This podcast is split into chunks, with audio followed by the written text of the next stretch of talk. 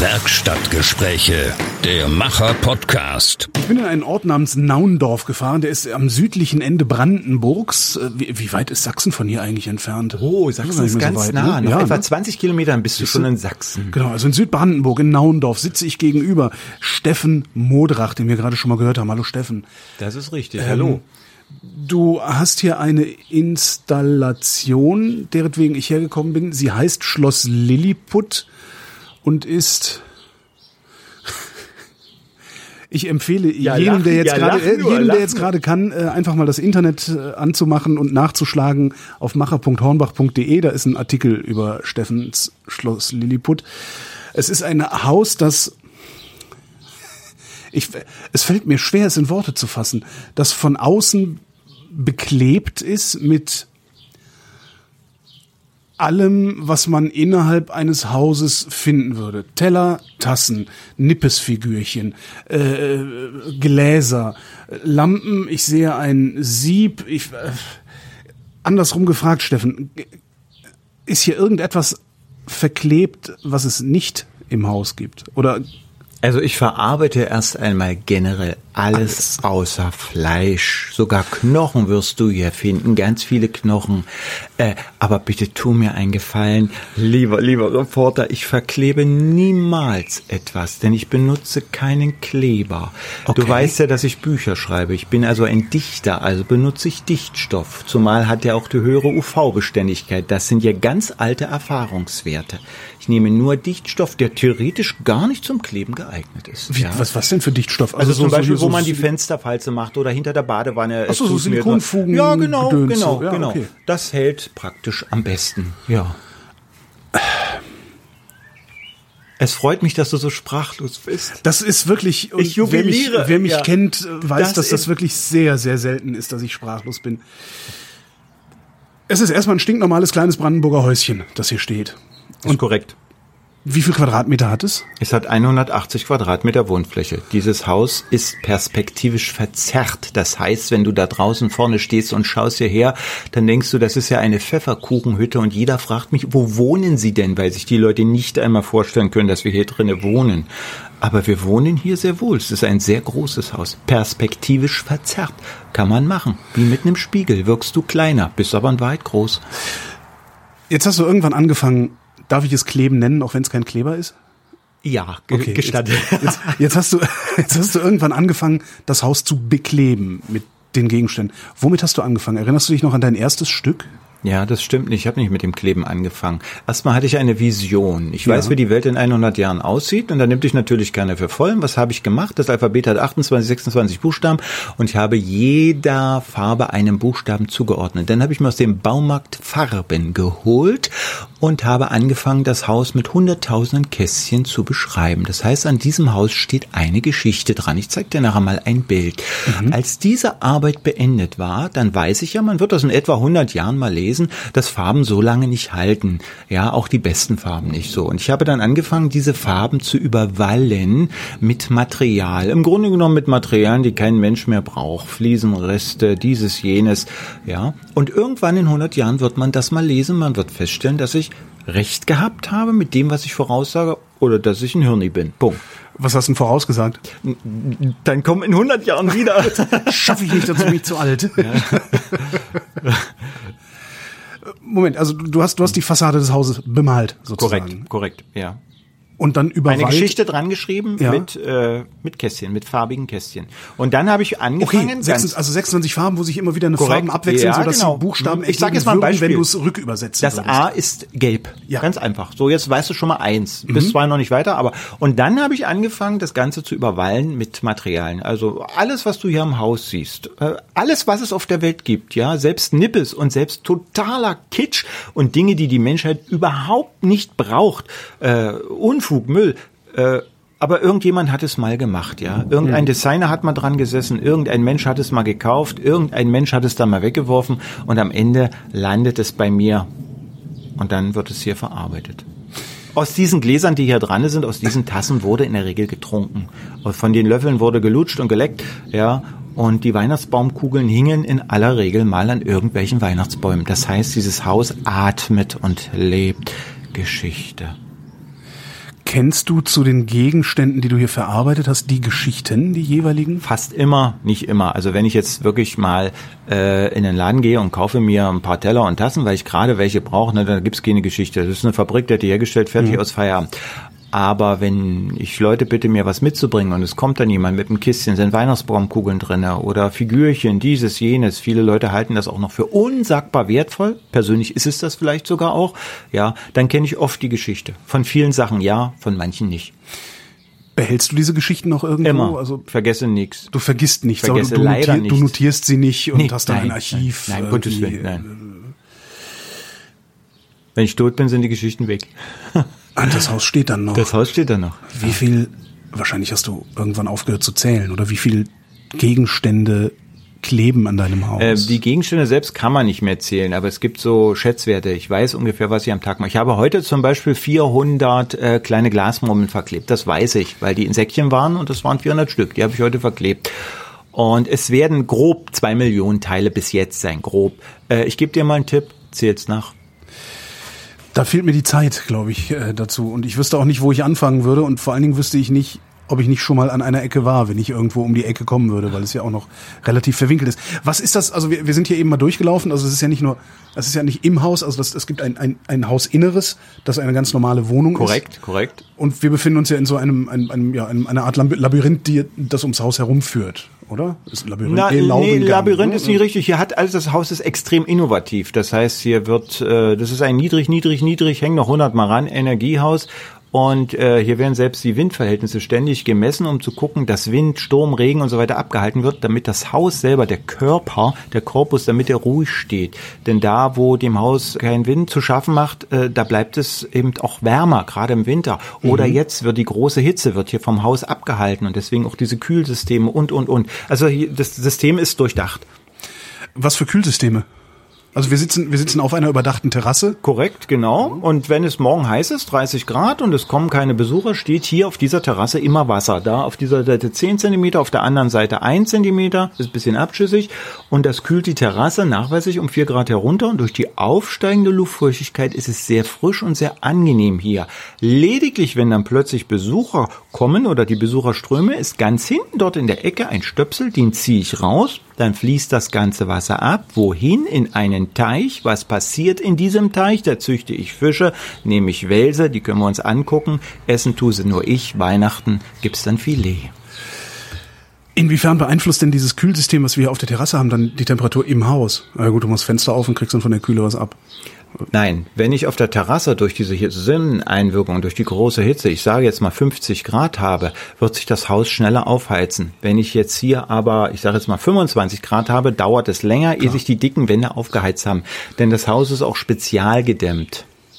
Du sagtest vorhin, du hättest eine Vision gehabt vor zehn Jahren. Korrekt. Was war das für eine Vision? Darf ich dir das erzählen? Natürlich. Das ist gefährlich. Du musst. Die meisten Menschen, Menschen wissen nicht mehr, was die Arche Noah ist. Das ist tragisch. Ich erzähle das jetzt also nur für die Menschen, die noch wissen, was die Arche Noah ist. Was ist denn da passiert? Da hat der liebe Gott gesagt, die Menschen sind schlecht, ich werde sie jetzt alle ertränken. Hat er gemacht mit der Sintflut. Dann ist er vorher zu Noah gegangen, hat gesagt, du baust deinen Boot und rettest deine Familie und die Tiere. Das hat er gemacht. Wenn der liebe Gott kommt und mit dir spricht, wirst du Angst kriegen. Jetzt kann ich dir aber nicht erzählen, dass bei mir der liebe Gott war. Dann hältst du mich für verrückt. Aber ich kann es insofern so übersetzen, äh, ich höre auf meine innere Stimme. Das ist auch eine Stimme hören, ja. Und äh, dieses Projekt, dieses Kunstprojekt ist tatsächlich der Bau einer Arche einer echten Arche. Ich rette nicht die Elefanten und ich rette nicht die Zebras, dafür sind andere zuständig, aber ich rette das millionenfache Heer der Insekten. Allein, guck mal, schau dich mal um, es sind über 1000 Weihnachtsbaumkugeln bis jetzt dran. Wir haben festgestellt, dass nach einem Jahr 80 Prozent belegt sind mit Flortieren, kleinen Insekten, Milben, Spinnentieren und so weiter. Das heißt, die, Die wohnen benutzen, in- in den- in die den wohnen dann drinnen, die benutzen die als Wohnung, als Häuser. Ich habe dir vorhin gesagt, äh, elf Vogelpaare haben hier oder brüten noch oder füttern an diesem Haus. Das heißt, das ist im Grunde genommen, für dich ist es vielleicht kitschig und bunt, aber es ist ein gigantischer Felsen. In jeder Spalte, Ritze hängt irgendwo eine Hummel, eine Hornisse, eine Wespe. Es brütet ein Vogel. Die Eidechsen huschen hier lang. Äh, die Kröten ziehen sich am Haus in diese gigantischen Ritzen zurück. Und das soll so sein. Es ist eine Arche. Es ist ein Lebensprojekt. Es ist äh, für den, der jetzt hier nur kommt und keine Führung macht, sondern nur, sagen wir mal, zum Tag der offenen Tür, für den bin ich nur ein Bekloppter, der Teller und Tassen an der Wand klebt, was ich ausfeiert. mehr ist, äh, mehr ist für den nicht. Ja. Und dem ist auch nicht mehr zu helfen. Amen. Und deine Vision war, Leben zu retten? Ja, es geht um Folgendes. Du bist, wenn du mir so gegenüber sitzt, als Reporter noch ein knackiger junger Typ. Du wirst gerade noch so durch dieses Leben kommen. Ich bin älter, ich komme ja sowieso noch durch. Aber unsere Kinder und unsere Enkel, denen wird es wirklich an den Arsch gehen. Richtig an den Arsch. Ja. Und wenn wir sehen, was wir alle schon zerstört haben und wenn wir sehen, was nur gesabbert und gesülzt wird und niemand etwas tut, ist das eine furchtbar, furchtbar tragische Geschichte. Und ich habe mir gesagt, äh, scheiß auf die anderen, ich muss anfangen. Und ich habe mir diese Müllkippe hier gekauft und habe angefangen, äh, ja nicht nur Projekt Schloss Lilliput zu machen, sondern ich baue ja auch noch einen Park nach ganz neuen äh, Gesichtspunkten. Und ich habe einfach angefangen. Und auch mit der großen Unterstützung meiner Frau, denn die muss das ja finanzieren. Ich gehe ja nicht mehr praktisch arbeiten, ja. Weil das ist ein Volltagsjob. Hier bin ich 28 Stunden am Tag beschäftigt, auch wenn der Tag nur 24 Stunden hat. Wenn du ständig Führung machst, ständig Besuch hast, ähm, finanziert sich das denn wenigstens? Nein, niemals. Völlig ausgeschlossen. Versuch was wert. Nein, völlig, völlig ausgeschlossen. Es mindert nur die Schäden, die ich praktisch verursache, weil meine Frau praktisch das, was sie verdient, noch für mich einsetzt. Äh, du darfst dir ja nur mal vorstellen, 7500 Sack Zement, das ist nur das eine. Das Dach ist eine Spezialanfertigung, denn das Dach grüßt zum Beispiel die Piloten, die hier drüber fliegen. Das Dach ist gestaltet in der Form eines gigantischen Eichelheerflügels und, und, und, und. Ich habe um auf, vorne auf dem Grundstück vor dem Haus habe ich die Gemeinde gefragt, ob ich da zwei echte schöne uralte Winterlinden setzen darf. Die mhm. kosten ein paar hundert Euro, unter dem ist nichts. Und äh, die Gemeinde hat mir Genehmigung erteilt und dann habe ich die gesetzt und dann habe ich eine Bank gebaut für die Gäste und für die Besucher, weil jetzt hält man mich hier im Ort sicher auch für einen Bekloppten, weil die sagen, was setzen der Bäume, der Spinner, Bäume haben wir im Wald genug. Aber ich verspreche dir was, in 100 Jahren sind das gigantische Winterlinden und dann sitzen die hier, sofern es die noch gibt, mit ihren Enkeln im Schatten dieser Linden und dann werden die dieses Gebäude betrachten. Ja, und dann werden sie staunen. Und weißt du, was sie dann sagen werden? Ach, das war ein weiser Mann. Im Gegensatz zu heute da bist du bekloppt. Ist das so? Halten die dich im Ort für bekloppt? Gehen, sagen wir mal ja. Ich meine, es ist bekloppt auf eine Art. Also Moment mal, darf ich zurückfragen einmal? Ja. Wenn man Menschenfreude bringt, die kommen jetzt zu einer Führung, haben sehr, sehr viel Freude. Hier wird generell immer viel gelacht. Wenn man äh, das Leben von unsäglich vielen Tieren rettet, rettet, wenn man äh, Vögel rettet, wenn man etwas für die Natur tut, wenn man all diese Dinge tut, das ist bekloppt, dann möchte ich sein. Ja. Was sind dann die anderen? Krank. Gut gesagt. Gut, weiter. ähm, was, was auffällt, ist, dass äh, die Struktur, also die, die ja, ich nenne es mal Struktur, also man, man läuft hier so um das einmal um das Haus rum, wenn man so will. Äh, es ist so, so ein bisschen wie ein Laubengang, der allerdings aus jede Menge Zeug besteht. Äh, das Zeug ist montiert auf äh, Betonkugeln. Das sind die 700, äh, die 7000, 7500 Sack Zement. Korrekt. Du bist in Hornbach gelaufen, hast gesagt, guten Tag, ich hätte gern ja. 7500 Sack so Zement. So ungefähr. Ja, Stück Liefern Stück. Sie auch. Ja. nee, Sie haben ja oft, oft geholfen, die mit reinzutragen ins Auto. Mhm. Muss ich danken, weil nach, nach 2000 Sack Zement fängt der Rücken an weh zu tun. Äh, die Struktur, also die, die, die tragende Struktur oder, oder Basisstruktur sind Betonkugeln. Korrekt. Also im Grunde sind das Betonbuletten, handgeformt. Ja. Aus einem Sack Zement bekomme ich 50 Kugeln. Exakt. Wenn 100 Frauen mit mir antreten, Bulettenform, bin ich schneller. Hast du schon mal probiert? Noch nicht, aber es wäre mal ein Versuch wert. Ja.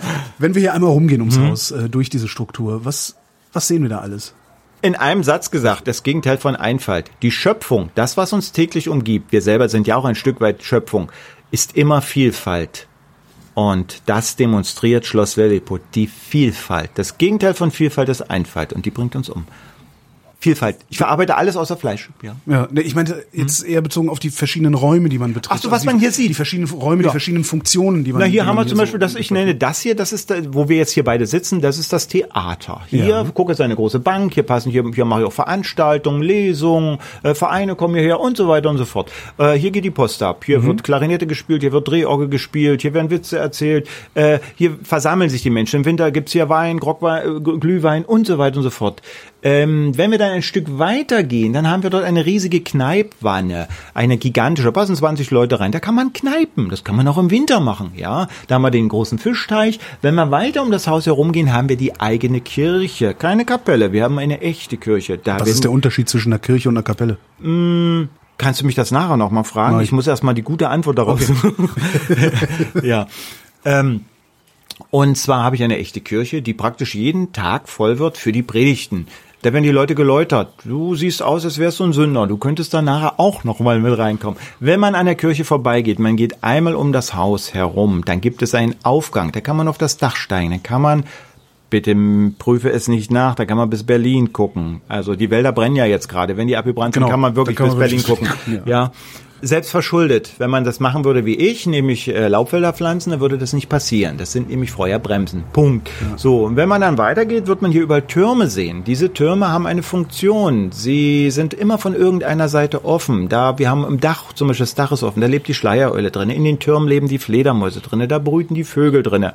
Hm, Ganz hinten auf der anderen Seite, das du noch nicht gesehen hast, das entsteht eine Art Dom, praktisch ein großes Gebäude, das wird überwallt von, äh, von, von Efeu. So ein romantischer Ort entstehen, wo später auch mal die Leute im Schatten sitzen können.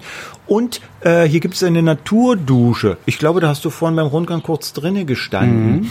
Und im Weiteren folgt dann der Weg in den Park. Äh, das war mehr oder weniger meine Müllkippe und in diesem Park, ja, das ist ein Naturprojekt. Und äh, es gibt Teiche hier, es gibt einen Berg, es gibt einen richtigen Aussichtsturm und, und, und, und. Ja. Du sagtest eben, du würdest den Park nach ganz neuen Gesichtspunkten bauen. Was, was sind das für Gesichtspunkte? Nein, nehmen wir mal ein Beispiel. Nehmen wir mal, du gehst nach St. Süß oder in jeden anderen Park. Da wird dir der Parkführer immer was erzählen von Sichtachsen, Sichtachsen, Sichtachsen. immer dasselbe Gesülze. Sichtachsen, Sichtachsen. Oh, ich achte darauf, dass es bei mir keine Sichtachsen gibt, ja. Ich möchte einen Wohlfühlpark. Er soll lauschig sein, du sollst dich wohlfühlen. Du sollst nur Gefühle empfinden. Du sollst nicht mehr nachdenken. Äh, Leute, die hier durchgehen, fangen jetzt schon nach acht Jahren harter Arbeit zu sagen, oh, ah, ah, sie reden nicht mehr von der Arbeit, sie vergessen alles. Das ist der Sinn. Da muss es auch keinen Führer geben. Es gibt eine kleine Laubhütte, da ist es dann besonders schattig drinne. Äh, es sind äh, unterschiedliche kleine Felder, äh, die man sonst in einem Park nicht sieht. Ich sage jetzt mal für ein gigantisches Feld mit 20 verschiedenen Erdbeersorten, ja. Und damit die Leute nicht so viel klauen, weil das tun sie ja gerne, sind eben, ist das ganze Erdbeerfeld unterkoffert noch mit der indischen Scheinbeere. Und die sieht am leckersten aus. Und wenn die Leute da zugreifen, die schmeckt zum Kotzen, ja. Und so hat man hier auch noch sein Erleben. Und überall, es soll auch genascht werden. Wir haben ganz viel Aronia hier. Wir haben die Kupferfelsenbirne, die man lecker essen kann, haben wir ganz viel hier, ja. Und, und, und. Hier soll man überall was essen können. Wie groß ist dein Grundstück? Das sind so um die 5000 Quadratmeter, ganz grob über den Daumen. Ja, Der Park, habe ich gesehen, hängt voller Vogelhäuschen. ja Das- über 150 Stück. 100. Über 150, genau. Und ja. überall sind Vögel drin? Ja, hier ist ein Vogelparadies. Natürlich können nicht überall Vögel sein, das geht nicht, ja. Aber es geht um Folgendes. Die meisten Leute haben wenig Verständnis, fahren in den Baumarkt, rufen sich in Nistkasten und knallen den Apfelbaum. Ja. So. Und was bleibt dem Vogel dann übrig? Der muss den nehmen. Oder scheiß drauf. So, also ganz traurige Geschichte. Bei mir ist das anders. Hier hat der Vogel die Wahl. Er kann wählen zwischen diesem und diesem, zwischen der Windrichtung, zwischen dem Sonneneinfall, äh, zwischen der Regenwahrscheinlichkeit und, und, und. Der Vogel hat die Wahl. Ganz schnell erzählt. Stell dir vor, du bist auf einer einsamen Insel und es kommt nach zehn Jahren eine unsagbar hässliche Frau angeschwemmt. Was bleibt dir übrig? Die musst du nehmen. Eine andere kriegst du nicht. Und jetzt stell dir vor, es kommen hundert Frauen angeschwemmt. Du wirst immer alles tun, dir die schönste, die beste, die klügste, die emanzipierteste herauszusuchen. Hast du so du, du Hast du dann über die Jahre rausfinden können, welche Nistkästen die beliebteren sind und welche die sind, unbeliebteren? Sie sind alle benummert und sie werden alle belegt. Zum Beispiel in dem Kasten Nummer 9 ist ein Vogel mit Haaren drin. Den wirst du nie erraten. Ja, glauben die Leute immer nicht, bin ich sehr stolz drauf. Aber ich verrate es dir. Das Eichhörnchen, ja, das nutzt diesen Kasten im Winter äh, praktisch äh, zum Schlafen. Und wir haben hier noch die roten Eichhörnchen, da sind wir ganz stolz und mhm. tun, wir wissen auch, wo der Kobel ist, nicht bei uns auf dem Grundstück. Der Kobel? Also die, die, wo sie ihre Jungen großziehen. Ah, ja. Mhm. Ich hätte beinahe gesagt, wo sie brüten. Quatsch. Aber bei uns brüten die Trauerschnepper, ganz, ganz selten. Bei uns äh, brüten die, der Pyrol, der hat in der Eiche gebrütet, putzigerweise sogar in wenigen Metern Entfernung neben dem Eichel her, ja, habe ich auch gar nicht gedacht, dass das möglich ist. Also hier wird alles begleitet, ganz genau. Und dann weiß man auch, welche Kästen beliebt sind. Zum Beispiel zwei Kästen werden nur von Kleibern angenommen, mhm. nur von Kleibern. Und das jedes Jahr wieder. Oder einige nur von Staren und das auch jedes Jahr wieder. Was zur Natur dazugehört, das ist schmerzlich für mich, aber ich muss es akzeptieren. Wir haben auch Marder, wir mhm. haben auch Enox, wir haben auch Waschbären. Enox? Ja, das sind die Wild, äh, Wild, hm, wie heißen sie? Enox haben wir noch. Marderhunde. Marderhunde. Die Marderhunde, ja. Und, aber die haben mir noch nie Schaden angerichtet und ich bin auch der Einzige im Ort, der ein Freund von diesen Tieren ist. Die anderen sind alle Feinde. Ja, wir haben auch die Wölfe hier. Ja, die haben uns die ganzen Mufflonherden weggefressen, Gott sei Dank, weil die hier nicht hergehören. Ja, so. Das nur nebenbei. ähm, die Tiere, du hast mir eben Schlangen gezeigt. Mhm. Äh, die Tiere wandern freiwillig ein Richtig, auf genau. deinen Grund. Ja. Ja, das ist so. Hast du das genau so geplant ja. oder hast du einfach nur gedacht, Nein. ich mache mal hier ein Teilchen, mal gucken, wer kommt? Nein, das habe ich genauso geplant. Ich kann natürlich nicht wissen, wenn ich einen Teich anlege, der auch noch so gestaltet ist, dass die Vögel Schutz finden und sich trotzdem nicht äh, von der Katze überfallen lassen müssen. Ich kann jetzt nicht wissen, welcher von diesen Vögeln herkommt. Wir haben jetzt zum Beispiel die hochgradig seltenen Heidelärchen. Mhm. Da habe ich gedacht, die würden auch mal kommen. Die kommen eben nicht, aber hier stolziert in der frühen Morgenstunde der Wiederhopf über die Wiese. Ja, die Singdrossel ist hier und, und, und. Ja, die sind alle hier. Und putzigerweise, ungelogen, immer zur Vogelzuchtzeit, September, Oktober, ziehen hier Eisvögel durch und benutzen meinen Teich und holen sich Jungfische raus. Und ich lege dann jedes Jahr im Herbst äh, große Äste übers Wasser, damit sie besser zupacken können. Und das ist immer eine Riesenfreude, haben wir auch schon mal äh, fotografisch festgehalten. Sind sonst nicht da, brüten nicht hier, sind im Sommer nicht da. Ich habe sogar schon mal eine Nisthöhle gebaut für die, aber es Quatsch, kommt keiner her. Aber ich versuche es zumindest, ja. Zum Beispiel habe ich unsagbar viel unternommen, unsagbar viel, um Schwalben anzuziehen. Sie kommen hier nicht her, leider. Leider, sie kommen nicht her. Aber dafür eben andere Vögel. Man kann es also nie genau einschätzen. Damals vor zehn Jahren, als du deine Vision hattest, was hast du bis dahin gemacht? Wie ist dein Leben bis dahin gelaufen? Das kann man nicht erzählen, aus ganz einfachem Grund, weil die meisten Menschen damit vollkommen, restlos, total überfordert sind. Weil die meisten Menschen werden geboren, lernen einen Beruf und üben den bis zum Lebensende aus. Ja. Punkt, Feierabend. Oder es gibt irgendwann ein Schlüsselerlebnis, irgendein Bruch, eine Vision ja, dann und man baut sie, sich so ein Haus. Ja, dann haben sie eine, bei mir war das so, ich wollte immer Pilot werden und ich wollte Schriftsteller werden. Mhm. Und äh, das durfte ich nicht. Und ähm, in der DDR durfte ich es nicht ja, und dann habe ich mir gesagt, gut, dann gehe ich eben in den Westen. Und mhm. ich war 18 und dann bin ich in den Westen abgehauen, aber da bin ich erstmal in den Knast gekommen, weil ich war so dumm wie, darf man das sagen im Radio? Wie Schifferscheiße. Ja. Ist kein Radio, alles äh, äh, Ich war so völlig verblödet. Nee, du bist im, im Westen in den Knast gekommen. Im, nee, hier im, im Osten. Im Osten, im okay. Osten in den Knast gekommen. Ja, wegen Republikflucht, ja, Paragraph okay. 213. Ja, ja. Und dann habe ich lange gesessen, bitte nicht fragen, wie lange, es war sehr lange und als ich rausgekommen bin in der DDR, warst du damit äh, ein Verbrecher und geschasster Mann. Sache erledigt. Und das war aber für mich ein großer Vorteil. Ich habe dann einen Job nach dem anderen gemacht. Ich war mhm. dann zum Beispiel Bestatter, ich war Sektionsassistent in der Gerichtsmedizin in Magdeburg einer Uniklinik, äh, ich war Krankenpfleger, Helfer, äh, ich habe als Reinigungskraft gearbeitet, ich habe als Heizer gearbeitet, dann habe ich... Als Heizer? Als Heizer, ja. Dann habe ich auf der, auf der Lok oder nee, nee, als Heizer. Äh, ich habe dann zum Beispiel auch einen einen äh, Kesselwärter-Lehrgang gemacht und war dann von Beruf Heizer. Oder ich habe in der Fabrik gearbeitet auf dem Kran, habe ich einen Hebezeugführer Pass Gruppe 3 gemacht, was auch immer das heißt. Ja, konnte ich Hebe äh, äh, Brückenkrane fahren. Äh, und so habe ich unsagbar viel. Ich war auch mal Flaschensammler im Park. Hatte ich keinen Bock zum Arbeiten, wollte Bücher schreiben und musste ich mich ja ernähren. In der DDR war das möglich. Ich bin durch die Back gegangen, habe jeden Tag Flaschen gesammelt. Zehn Flaschen waren drei Mark. 1,60 Euro kostete eine Schachtel äh, Garo und von dem Rest habe ich mir äh, Brötchen geholt und konnte damit fantastisch leben. Also Flaschensammler war auch gut. Und äh, später habe ich dann als Heizer angehoben. Ach so, dann habe ich noch in einem größten Werk der DDR einen Beruf gemacht, einen Facharbeiter als Schmied. Ich bin gelernter Schmied, mhm. aber war zu doof. Ich habe das nicht verstanden, was die. Ich wollte gerade fragen, hilft dir das hier? Nee, gar nicht. Ich okay. habe nicht verstanden, was die da von mir wollten, weil ich habe immer geträumt von der Welt. Und dann kam die Wende und dann habe ich eine Pilotenausbildung gemacht. Dann habe ich auch noch eine, für ein großes Pharmaunternehmen gearbeitet und dann kamen noch ganz turbulente Zeiten. Ist alles viel zu lange, ja. um das zu erzählen. Und irgendwann habe ich gesagt, so jetzt reicht's. Jetzt ist aber mal Schluss. Jetzt musst du mal was Richtiges machen. Was Solides. Und da ich hatte schon immer die Vision von dieser Sache. Ah, die ist älter als Die ist zehn schon Jahre. ganz, ja, die ist schon ganz Ah. lange. Da, um so etwas dann in Angriff zu nehmen, gibt man ja komplett sein gesamtes Leben auf. Man lässt alles hinter sich. Weil jeder, der mitbekommt, was du tust, hält dich für einen Idioten, für einen Bekloppten. Steffen hat Verstand verloren, lass mal abhauen, ja. Richtig, genau. Und da, da, da sind doch die Freunde plötzlich weg, weil die sagen, der, der, der, der spinnt. Du musst ja alles aufgeben, jede Versicherung kündigen, alles, alles komplett aufgeben für so ein Projekt. Und da bin ich sehr dankbar, dass meine Frau, dann habe ich eben lange gezögert, das zu machen. Es gibt eine Haupteigenschaft, die man braucht. Ich bin ja kein Künstler, also das lehne ich ab. Ich mag so ein, so ein Du hast es aber eben trotzdem Kunst genannt. ja, äh, äh, das kann man ja nicht abstreiten. Aber Künstler bin ich nicht. Ja, ich sehe mich eher als Bohem. Ja, also das ist für mich das Bessere. Künstler sind für mich die, wenn der Fernseh guckst, siehst einen Bundestag und da sind so große Bilder, so hingeschmiertes Zeug, was jeder machen kann. Du auch. Ja, guck mal, du hast schon eine andere Meinung. Farbe auf dein T-Shirt, schmeiße ich die für eine Leinwand, fertig. Und dann ist schon ein Kunstwerk. Ist für mich Kann aber ich- ist tatsächlich für mich dann ja. wiederum keine Kunst. Ja, kann ich, damit kann ich Ja. überhaupt nichts anfangen und äh, deswegen lehne ich es ab. Bin ja kein Künstler, bin Schöpfer, ein Macher oder was weiß ich. Es ist ein Schnuppe, wie Mhm. das heißt. Und äh, jetzt zur Haupteigenschaft. Um das hier zu machen, brauchst du eine Haupteigenschaft und da kommst du nicht drauf. Schätze mal welche. Welche? Beharrlichkeit. Nein, ich werde es dir sagen, ehe du lange überlegst. Mut. Du musst die Ja, Leute natürlich. aushalten, wenn du das anfängst, was Ja. sie zu dir sagen. Du musst es aushalten. Du Na, brauchst, du brauchst ja- unsagbar viel Kraft. Du brauchst ja schon Mut, du brauchst ja schon Kraft, um überhaupt zu sagen, so ich breche jetzt mit meinem bisherigen bürgerlichen Leben. Ja, korrekt. Das ist ja, das erfordert ja schon Mut. Und dann hinzugehen, nicht nur zu sagen, so, ich, ich gehe jetzt nicht mehr arbeiten, sondern ich sitze den ganzen Tag nur rum und denke.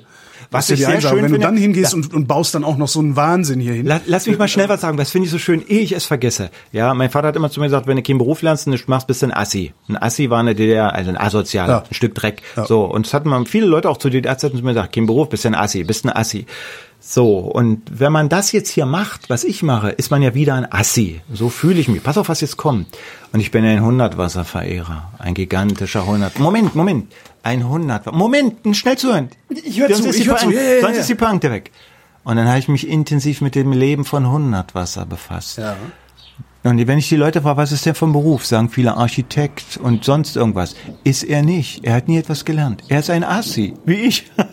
Das verbindet uns. Und jetzt weiß ich auch, woran mich hier einzelne Ecken erinnern. Es, es hat was von 100 Wasserbauten. ein ganz, ich habe, Also, obwohl- in, aber, aber nur so in einzelnen Ecken, also nicht durchgehend. Aber um 100, weil ich hab, wollte ja erst, ich habe ja erst äh, Kunst und Kunstgeschichte und solche Sachen studiert und äh, ich habe mich dann intensiv mit 100 Wasser befasst und meine Frau hat gesagt, okay, du kannst sie am ehesten verstehen, äh, ich miete dich mal für ein Jahr im 100 Wasserhaus ein. Das hat sie für mich gemacht und zwar in der Grünen Zitadelle in Magdeburg.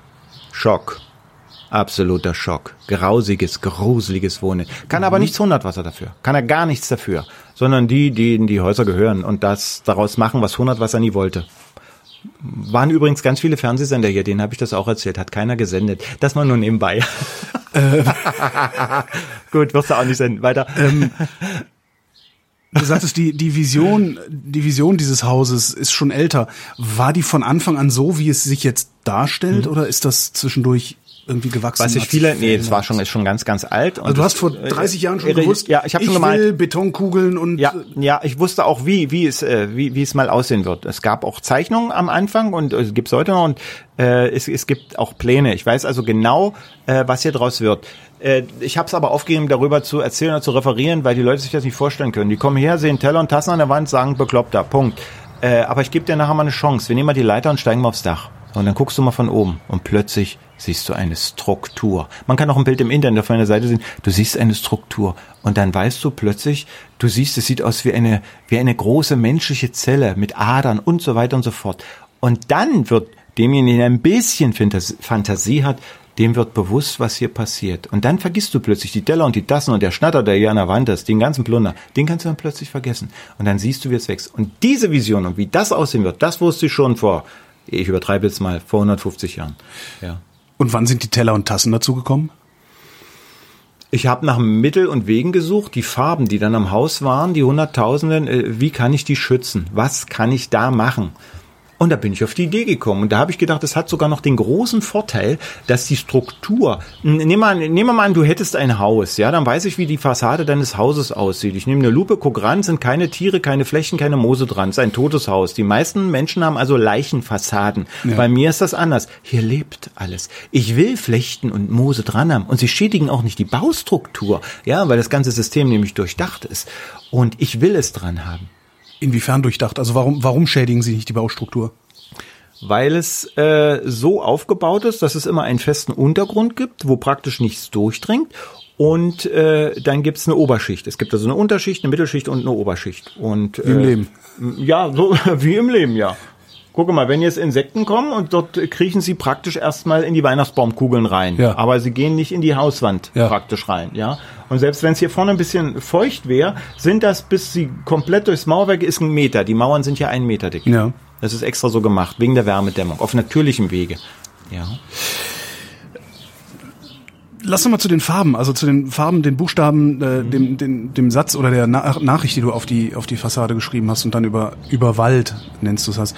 Hast du, diese Farben wolltest du schützen, das habe ich richtig verstanden. Ja, die müssen geschützt werden, die halten ja nicht so lange. Bei dieser Sonneneinwirkung Brandenburg. Hm. Was hast du dann da drüber geklebt? Also über, über, über wie groß ist es überhaupt? Also äh, teilweise auf der Rückseite ist, ist, die Überklebung bis zu drei Meter dicke. Hier zum Beispiel ist sie gerade mal äh, drei Zentimeter. Hier ist sie vielleicht 15 Zentimeter. Moment, du zeigst überall hin. Das heißt, du hast das gesamte Haus. Korrekt, das ganze Haus ist beschrieben. Komplett. Das Hunderttausende. Das Gesamt von oben bis unten. Hunderttausende. Äh, äh, das drei Jahre habe ich dran gesessen, alleine an dieser Tätigkeit. Ich zeig dir nachher ein Bild, du mal angucken. Drei Jahre nur um das zu bemalen. Ein Gerüst um das Haus gezogen, dann habe ich die Kästchen gemacht, ungefähr 5 mal 5 Zentimeter. Jedes Kästchen entsprach einer Farbe, einem Buchstaben des Alphabetes. Und dann hatte ich den Text und dann habe ich angefangen zu schreiben. Angefangen habe ich vorne links. Drei Jahre habe ich daran gearbeitet. Drei Jahre. Ununterbrochen. Und die Farben sind ja alle da. Und das, jetzt könnte natürlich jemand kommen, nee, die sieht man ja nicht. Ja, völliger Quatsch. Man kann heute schon mit bestimmten Geräten, du kannst alles wieder sichtbar machen. Äh, Michelangelo, seine Bilder, da kann man heute gucken, da weiß man, wie er vorgemalt hat und was er, das ist heute kein Problem mehr. Ich könnte also tatsächlich in 50 Jahren oder meinetwegen auch morgen hier hinkommen, das alles weg, wegstemmen? Und würde dann nee, deine nee, Nachricht Nein, nein, nein, nein, nicht, nicht wegstimmen. Du kommst mit einem kleinen Radargerät, du leuchtest das durch. Die gibt es heute schon, wo man... Ja, das ist klar, ja. aber ich würde es halt wegstemmen, weil ich so grob schlechtig bin. du musst wirklich in meine Kirche, wir müssen dich läutern. Ja, genau. Es gibt auch Brillen, die man aufsetzt und kannst das lesen. Mhm. Heute schon. Haben die Amerikaner, wir vielleicht noch nicht. Wir hinken ja mal ein bisschen hinterher. Ja. Jetzt wüsste ich ja schon gerne, was du da hingeschrieben hast. Ich glaube, ich komme tatsächlich mit dem Hämmerchen mal vorbei. Komm mit einer Brille, nicht mit Hammer. Und dann noch was für dich, was Interessantes. Hm, da freut sich jeder Baumarkt, weil es ist ja gigantisch, was ich da verbrauche. Du kennst doch das Bernsteinzimmer, ja? Ja. Hm, das ist ja verschwunden. Naja, logisch muss es wieder ihn aufbauen. Das mache ich. Es gibt schon nochmal, aber es ist ja langweilig. Es ist wieder mit Bernstein. Weil dem fällt nichts anderes ein. Ja. Wie machst du's? Ja, ganz einfach. Ich habe mir gesagt, ich nehme Stoffe, die es heute noch gibt, ja, nicht toten Bernstein, sondern Nüsse. Und zwar alle Formen von Nüssen, die es gibt. Walnüsse, Haselnüsse, Macadamiennüsse, selbst Kirschkerne zählen dazu, Pflaumenkerne, Aprikosenkerne und so weiter und so fort. Und seit acht Jahren in den Wintermonaten baue ich an diesem Zimmer. Es sind schon Hunderttausende, wenn nicht gar Millionen von Nüssen. Das ist praktisch im Schlafzimmer. Es ist soweit fertig. Moment, die Grundstruktur. Und jetzt, äh, ich brauche noch zwei Jahre, dann ist es vollständig äh, fertig. Und dann äh, wird jeder einzelne Nuss, ich mache jetzt schon Versuche, äh, vergoldet und versilbert mit Figürchen und so weiter und so fort. Das wird also ein, das ist, das, das wird gigantisch. Wenn meine Frau nachher einen Moment rausgeht, dann lasse ich dich mal einen Blick reinwerfen. Denn meine Frau hat, weil es unser Schlafzimmer ist, allen verboten, da je reinzugehen. Kann ich verstehen. Ja. Und dafür braucht man eben Dichtstoffe der unterschiedlichen Art, ja. Weil in der Nuss kannst du nicht einfach so rankriegen. Da musst du lange, lange testen und viel, viel versuchen, ja. Wie? Um eine Nuss, an eine Nuss zu kleben? An eine Wand zu kleben. An eine Wand zu kleben? Ja. Die ersten zwei Jahre habe ich den falschen Dichtstoff genommen. Und du darfst nachher mal meine Frau fragen. Es hat geraschelt und dann hat sie eine halbe Tonne Nüsse im Gesicht gehabt, die von der Decke gekommen sind. Ja, das war dann nicht so lustig. Aber ist da, wäre es dann nicht schlauer, dann wirklich so Industriekleber zu nehmen, von, also der, der wirklich hält? Moment, Moment. Das, also so was, Moment. Superkleber Nein, oder was ist da alles Moment. So ja, gibt Bombenfest, gibt's so einen Baumarkt. Nee, nee. Ja. Das, was du hier siehst, alles, ist weltweit einmalig. Nimm bitte fünf Tassen. Geh in einen Baumarkt und sag, du möchtest diese fünf Tassen an die Wand kleben. Welcher äh, Kleber sollst du nehmen? Es kann dir niemand einen fundierten fachlichen Rat geben, weil es noch niemand gemacht hat. Du musst alles ausprobieren. Mhm. Und gerade mit Nüssen, Nüsse sind Holz und Holz bewegt sich, je nach Luftfeuchtigkeit. Das heißt, einmal der falsche Kleber, da ist die Sache äh, gegessen. Wo wir gerade von Fehlern reden, Kannst du hier überhaupt Fehler machen oder oh, ist, ja, ja. wenn du die falsche Tasse an die falsche Stelle klebst? Oh ja, die ersten drei Jahre habe ich hier nur mit, mit Heulerei, Jammern, Klagen und Wehklagen zugebracht. Es hat nur gescheppert, alles ist runtergekommen, es ist kaputt gegangen, es ist aufgefroren, die Hitze hat es abgetrieben, es war immer irgendetwas, ich war am Verzweifeln. Hm, ich habe dann Versuche gemacht und jetzt zum Beispiel bestimmte Sachen teste ich aus, indem ich sie mit der Rotlichtlampe bestrahle, sofort ins Tiefkühlfach lege, in Wasser tauche, ins Tiefkühlfach lege, mit der Rotlichtlampe bestrahle. So und so simuliere ich praktisch die Jahreszeiten und Extremsituationen. Und mittlerweile ist es so, hoffentlich klirrt's jetzt nicht, es geht nichts kaputt mehr, gar nichts. Nur durch Menschen, die was kaputt machen. Ja, es geht nichts kaputt. Aber ein Fehler im Sinne von, ich habe hier was gebaut, das äh, ist nicht so, wie ich es haben will, ich reiße es wieder weg. Nein. Das passiert nicht. Nein. Das heißt, du, wenn du was gebaut hast. Es ist so, es sind ja viele statische Probleme hier zu beachten. Ganz mhm. viele statische Probleme. Wie weit oder wie tief geht deine Vorplanung? Also ich schaue mir jetzt diese Säule an, die hier gegenüber steht. Mhm. Die ist äh, mit blauen, also hellblauen Kachel, mhm. Kachelbruch und mhm. Walnussschalen ja, beklebt. Mhm. Überlegst du dir das vorher, bevor du anfängst, diese Säule zu gestalten, oder entsteht diese Säule, während sie entsteht? Darf ich mal mit einem Bild antworten? Stell Bitte. dir vor, du willst die schönste Frau dieser Welt bauen. Dann hast du erstmal ein Bild im Kopf, genau wie diese Frau aussieht. Ja. Und dann fängst du an und dann nimmst du erstmal Knochen. Und um die Knochen kommt das Fleisch. Und alles, was mit Knochen und Fleisch zu tun hat, das ist genau exakt geplant. Auf die Jahre voraus wird alles berechnet etc. So, und diese Frau ist ja dann nackt. Sie braucht eine Kleidung. Und was sie dann für Kleidung trägt, das weiß ich nicht. Wenn du mir deine Brille hier lässt, deine ganzen Mikrofone und den ganzen Schnatter, den du im Auto hast, dann klebe ich den eben dran. Das ist die Kleidung. Und das weiß ich nicht, was ich bekomme, was ich kriegen kann. Ja, völlig egal. Wenn jetzt äh, irgendeine Kasperlebude zumacht und mir tausend Kasperleköpfe bringt, dann kommen die eben dran. Was ich kriegen kann. Und es ist ja auch egal, wo du es hinklebst? Nee, das kann es Oder nicht sein. Oder muss in der Ecke, müssen dann die Köpfe sein und in der Ecke nee, die Tassen? Es soll, es soll, es muss, erste Prämisse ist die, äh, äh, welchen Tieren nutzt es? Wenn ich eine Weihnachtsbaumkugel habe, dann muss ich sie in einer bestimmten Richtung ankleben, dass die Tiere reinkriechen können. Dann muss also der Deckel ab sein. Äh, dann sollte sie nicht unbedingt an einer Hausfassade da angebracht werden, wo die Sonne reinscheint, so dolle, dass sie gleich verbrennen und kaputt mhm. gehen, wenn mir Leute jetzt zum Beispiel Geschirr bringen, mittlerweile sind das so hohe Erfahrungswerte, ich gucke es nur einmal an und weiß genau, das ist für außen, das ist nicht für außen, weil sonst friert es dir auf, sonst geht es dir kaputt. Kannen werden in der Regel schräg eingebaut, dass nicht das Wasser reinfließen kann, dass Vögel drinnen brüten können, dass Wespen, Hornissen, Hummeln etc. reingehen können äh, und es muss dann ganz genau durchdacht sein. Jedes einzelne Stück wird in die Hand genommen, wird immer wieder überlegt. Jetzt kannst du auch mal ein Stück finden, was falsch rum angeklebt ist. Ja, das gibt's auch mal, weil es irgendwo nicht anders gepasst hat. Aber in der Regel jedes Stück wird drüber nachgedacht. Wir können das ja probieren. Du hast eine schöne Brille auf, die gibst du mir und ich zeige dir, wie ich die Dann finde ich nicht mehr nach Hause. Gibt es freie Stellen, die noch zu bekleben sind? Also wenn ich jetzt hinter diese Ritterrüstung gucke, die jetzt hier schräg gegenüber ja, steht, da oben ist halt der graue Beton zu sehen. Wären das dann auch die nächsten Stellen, an die du etwas Ne, du musst es so vorstellen. Schau mal, die, diese Struktur, wo diese ganzen kleinen Teile drauf sind, ja. äh, da kann ja kein Insekt nichts drinne wohnen. Das ja. heißt, da muss immer wieder was überwallt werden. Immer wieder. Über das, wo was drauf ist, kommt wieder was drauf. Und jetzt könnte viele Menschen kommen und sagen, du bist ja doof, wer, wer macht sowas, der bescheuert, dann wird es ja wieder überklebt. Und ich bringe dann immer äh, das Beispiel der Schöpfung. Als du zum Beispiel zehn Jahre alt warst, warst du ein wunderschöner kleiner Bengel. Ja, als du 20 Jahre alt warst, warst du immer noch schön. Aber du sahst nicht mehr aus wie zehn Jahre. Mhm. Heute, ich weiß nicht, wie alt du bist. Vielleicht bist du 25 oder 35. 50. Ja, äh, siehst du ganz, ganz anders ja. aus. Das heißt, du machst es mir vor. Das ist Schöpfung. Immer wieder überwalzt du dein Gesicht. Du siehst ganz, ganz anders aus. Ja, aber bist immer noch derselbe. Und genauso ist das hier. Das ist eine Darstellung der Schöpfung, so wie sie abläuft. Immer wieder wird äh, verändert. Bewegung. Immer wieder. Ununterbrochen. Bis zum Ende aller Tage. Du darfst das nur nicht passieren lassen, dass es nach innen hinzuwächst. Da habe ich eine Frau, die da aufpasst. Und du weißt, es gibt Stimmen, denen man nicht widerspricht.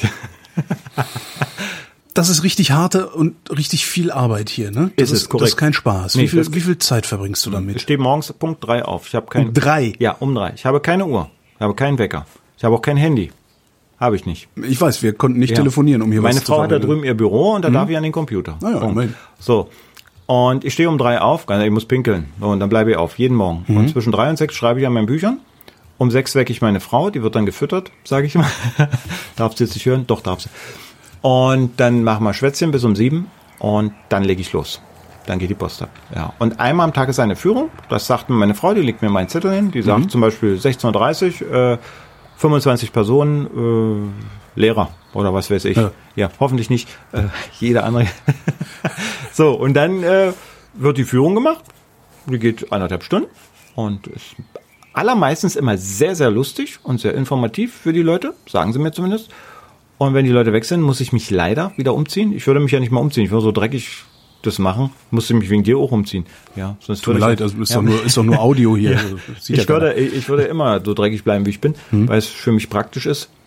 Und dann arbeite ich weiter, in der Regel bis abends um acht. Und dann Schluss. Dann lege ich mich ins Bett, fall um, bin tot. Gehe noch in eine Wanne und dann erledigt. Zwischendurch übe ich manchmal noch eine halbe Stunde Klarinette, damit ich im, im Stoff bin. Gut, aber das, das war's.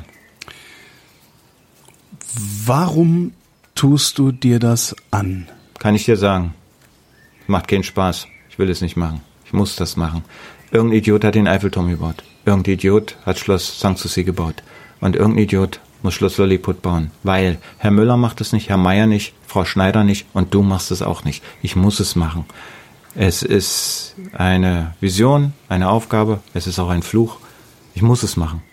Was ganz Trauriges kann ich dir jetzt zeigen. Meine Frau hat gesagt, wenn ich dich dabei unterstützen soll, wenn ich dir das finanzieren soll, musst du sofort, sofort, als wir damals darüber sprachen, sofort aufhören zu rauchen und keinen einzigen Tropfen Alkohol mehr. Tja, das erzähl meinem Mann. Ich habe sofort aufgehört zu rauchen. Ich knabber heute noch an Fingernägeln, weil ich gerne rauchen würde. Und wenn du dich mal umdrehst und du siehst, da unten ist eine Flasche einbetoniert. Das ist mein letzter Rotwein. Meine letzte Rot... Da.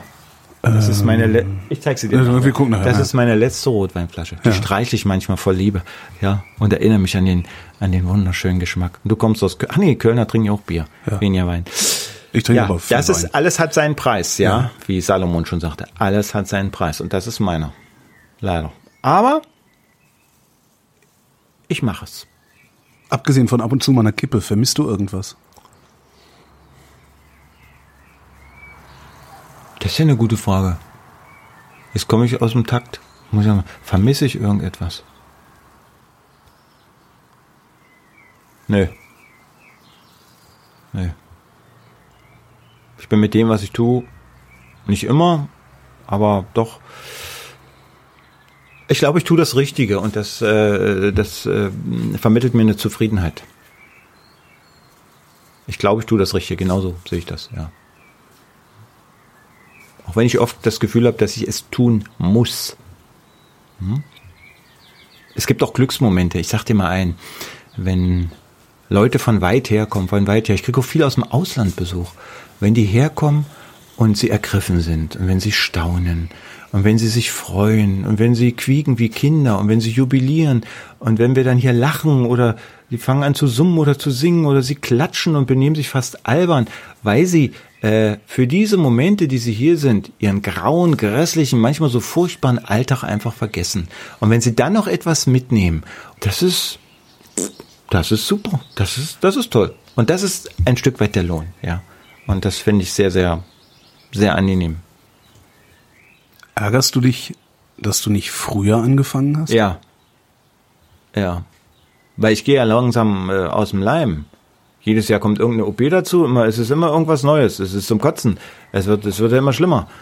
Und ähm, ja. Aber es ist jetzt so, meine Frau sagt, du hast nicht zu spät angefangen, es ist zur rechten Zeit gekommen.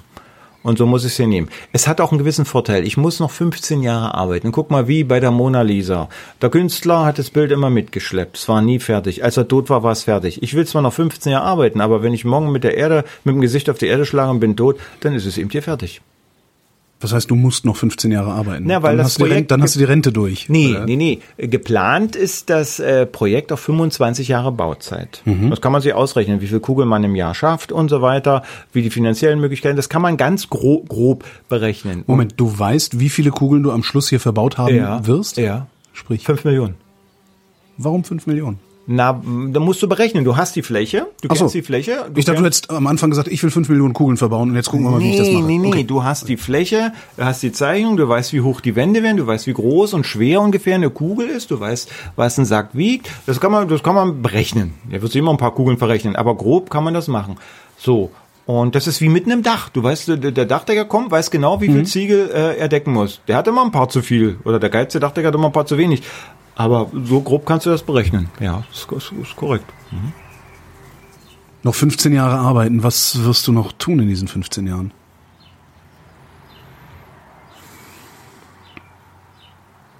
Das ist auch für einen Außenstehenden so schwer zu erklären. Wenn jemand ein Haus baut, dann hat er ein Haus zu bauen und hat eine Baustelle. Bei mir ist das anders. Du kannst zum Beispiel niemals Kugeln in zwei oder drei Schichten drüber legen. Dann stimmt die Statik nicht mehr. Die verbinden sich nicht mehr so, wie sie sich verbinden sollen. Ich habe also hier tagtäglich 20, 30 Baustellen. Das heißt, ich renne hier tatsächlich, müsstest mich mal beobachten, mit dem Zementeimer rum, renne nach vorne, lege da fünf, sechs, sieben Kugeln, weiß aber genau, was weiter wird. Dann weiß ich, oh, die sind zu weich, weiter geht's jetzt nicht, kann ich weiterlegen, dann gehe ich rein, dann mache ich die nächsten da und die nächsten da und die nächsten da und die nächsten da. So, und so habe ich nicht eine Baustelle, sondern 20, 30 Baustellen. Das ist jetzt für jemanden, der Maurer gelernt hat, ein Schock. Kann er überhaupt nicht mit umgehen. Ein absoluter Schock. Ja, Maurer fragen ja immer nach der, nach der, nach dem Lot oder nach der Wasserwaage. Aber dann muss ich auf 100 Wasser verweisen. Die gerade Linie ist ein Fluch. Darum die Kugeln? Ja, logisch. Ja. Alles, was rund ist, schön. Alles, ist, nur das Runde ist das Schöne. Guck mal, deine Augen sind rund, dein Kopf ist rund, ja. Dann stell dir mal vor, du wachst morgens auf und fährst deiner Frau in den Hintern. Und der wäre viereckig. Das wäre ein Horror, oder? Ja. Du darfst lachen, es ist so. ja. Denke mal an die ersten Fernseher, als man noch nicht so kommerziell war. Die waren fast rund, ja. Heute muss man kommerziell arbeiten. Viereckig, geht schneller. Zack, zack, Industrienorm. Trotzdem, äh, du baust noch 15 Jahre weiter, du weißt Ja. noch, wie viel, wie, wie viel Säcke Zement wirst du dann insgesamt? Na, das habe ich jetzt nicht so im Kopf. Okay. Da müsste ich mal Plan gucken. Alles klar. Äh, du wirst also wirst insgesamt 5 Millionen Kugeln verbaut haben. Wie wird denn diese Struktur weiter wachsen? Hast du das schon geplant? Und, und vor allen Dingen, was für Funktionen werden hier noch angebaut werden? Äh, es entstehen also unterschiedliche Räume oder ich sag mal Abteilung. Äh, Stell dir das mal vor, wenn du einen Querschnitt. Ich habe in der Gerichtsmedizin gearbeitet und dann konnte ich immer unter das Mikroskop äh, sehen, wenn die Pathologen da Sachen untersucht haben und da habe ich so gesehen, wie die Zellen, wie die funktionieren und die Strukturen und wie sie von Äderchen durchflossen werden und wieder. Das, das hat mich so wahnsinnig äh, fasziniert, weil jemand, der sowas macht, also ein Schöpfer, das ist, das ist ein Wunder. Und so ungefähr musst du das hier vorstellen. Gucke mal ins Internet auf meine Seite und schau dir mal das von oben an, vergrößere das mal und dann siehst du plötzlich, das ist ein lebender Organismus. Ja, er lebt ja auch. Ja, hier drinnen lebt sie auch. Ich bin sozusagen die Mitochondrie. Ich bin das Kraftwerk dieser, dieser Zelle. Ja, hier gibt es alles, was es in einer lebenden Zelle auch gibt. Alles. Komplett alles. Es fehlt an nichts. Ja, sogar Schädlinge gibt's hier. Es gibt hier Wühlmäuse. Wenn an- wenn es an nichts fehlen würde, hättest du fertig gebaut. Das kann nicht sein. Siehst Es mal so, es- die, es die, fehlt ja Schöpfung, ja, die Schöpfung als solche ist ja auch noch nicht beendet. Die Schöpfung geht ja immer noch weiter. Es ist ja noch nichts fertig, ja. Es fehlt ja noch einiges. Du musst du eine Bibel gucken, wenn dir die Bibel nicht gefällt, guckst du einen Koran. Schöpfung es ist noch nicht zu Ende. Ja. Aber was fehlt denn hier in der Schöpfung? Welche Abteilungen baust du als nächstes? Ach so, meinst das du wäre das die? Frage. So, so, ja. mm. Ja. Jetzt erstmal vorrangig, ganz vorrangig ist es, weil das die meiste Kraft fordert.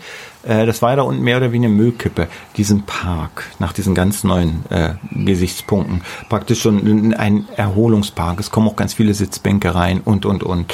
Äh, das muss natürlich alles, weil das Geld fehlt ja auch. Du musst also viel, ich sag mal, viel improvisieren. Hier, gucke mal, schau mal die Bank, wo die ganzen Leute sitzen, ja. Ja. Glaubst du etwa, ich hätte das gemauert? Nein. Ja, da geht man in den Baumarkt, da wird man so Hornbach und da holt man sich Bauschaum. Und dann stapelt man die Steine übereinander. So, und wo Ritzen sind, die knallst du mit Bauschaum zu. Und dann sagt der Mauer, das hält doch nicht, das hält doch nicht. Und dann nimmst du die kleinen Restesteinchen und klebst das von außen zu. Und das hält. Da sitzen jeden Tag 30 Leute oben. Das hält. Ja. Man muss auch mal das Datenblatt lesen von dem Bauschaum. Da steht nämlich, das ist auch zum Mauern geeignet. Ja. Also in Anführungsstrichen. Hm? Muss ich dann nur mit befassen. Die meisten lesen die Datenblätter gar nicht. Ja. Was passiert denn eigentlich hier im Winter? Also jetzt, wir haben einen schö- Dann schönen ist es Sommer. kalt. Ja, es ist einfach nur kalt, aber es fährt nichts runter oder sowas, sondern nein. du benutzt es einfach weiter. Das gesamte äh, Dach sammelt das Regenwasser. Das Regenwasser geht in den Keller. Was passiert da? Da entsteht ein Pool zum Schwimmen. Und da werden Figürchen gebaut und, und, und, und. Und das ist dann Winterarbeit. Das Nusszimmer ist, also das Bernsteinzimmer ist vorrangig harte, brutale Winterarbeit. Wenn du mal nach oben schaust, da siehst du über diese Eislöffel, ja, diese, da gibt es jetzt schon, sind die Steinchen schon da, kleine, winzige Glassteine. Das ist eine Winterarbeit. Da stehe ich dann da, baue ich mir ein Gerüst auf mit der Pinzette, Kleber und dann wird mit der Pinzette werden die, äh, werden die beklebt. Ich will keine Eislöffel hier dran haben. Ja, so, das soll dann praktisch so, es soll etwas Grottenmäßiges haben. Und immer eins dabei bedenken. Ich sagte am Anfang, ein Kunstwerk schaffen, was es nicht ein zweites Mal auf dieser Welt gibt. Alle sonstigen Kunstwerke auf dieser Welt, ein ganz wichtiger Satz, kannst du kopieren und nachmachen. Alle. Jedes. Hier Jedes. wird- hier wird's schwer. Jedes. Nee, es wird nicht schwer, es ist unmöglich. Du kannst jedes Kunstwerk nachmachen. Schloss äh, Neuschwanstein ist nachgebaut worden in Japan. Kein Problem. Der Eiffelturm, der steht in den USA mehrfach. Es ist alles kein Problem. Du kannst jedes Gemälde nachmachen. Du kannst alles nachmachen. Dieses kannst du nicht nachmachen. Das ist unnachahmlich. Diesen Beweis musst du erbringen. Ich Such nicht nach einer Antwort. Du findest keine.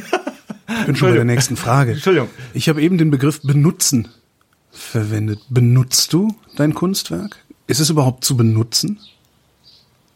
Ja, äh, Kunst an sich äh, ist ja erstmal Quatsch, weil sie keinem nutzt, es sei denn, du kannst sie nutzen. So, ich wohne hier drinnen.